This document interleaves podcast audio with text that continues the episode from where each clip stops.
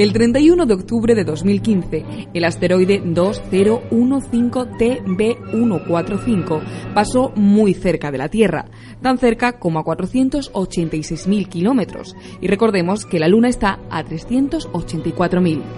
Fue descubierto por el telescopio de Pan Stars de Hawái y en las imágenes de radar, por la iluminación, una de sus caras aparecía como una terrorífica calavera. Eso hizo que enseguida adquiriese notoriedad y que recibiera distintos apodos, como explica el astrónomo Pablo Santos Sanz, que es investigador del Departamento de Sistema Solar del Instituto de Astrofísica de Andalucía.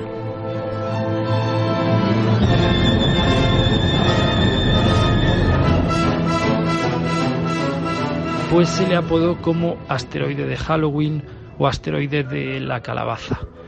Y dio la casualidad también de que cuando recibimos las primeras imágenes tomadas con radares del objeto, realmente no son imágenes, porque bueno, son, son eh, imágenes generadas a partir de la señal de radar, pues bajo determinadas condiciones de iluminación, según el asteroide iba girando, iba rotando, eh, tenía forma eh, o, aparentaba una calavera. Posiblemente, pues bueno, por, por esa, ese afán humano de buscar patrones y caras en, en, cualquier forma, ¿no?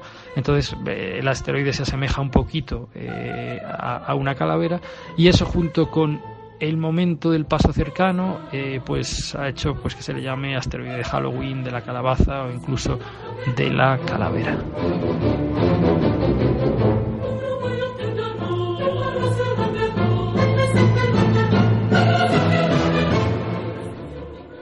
Este oscuro asteroide tiene unos 650 metros de diámetro.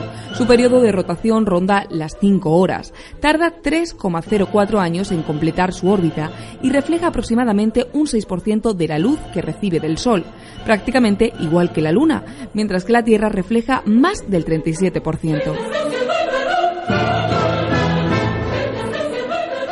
Por su tipo de órbita, 2015TB145, perdón, el asteroide Halloween, se considera un asteroide tipo Apolo, aunque los astrónomos piensan que en realidad puede ser un antiguo cometa que perdió sus compuestos volátiles tras múltiples pasos alrededor del Sol.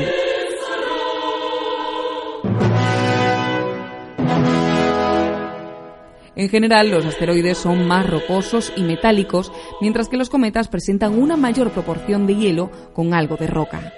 Ambos tipos de objetos se formaron hace unos 4.600 millones de años, cuando nació nuestro sistema solar, y han sido testigos de su evolución, como si fueran fantasmas que observan desde las sombras del universo.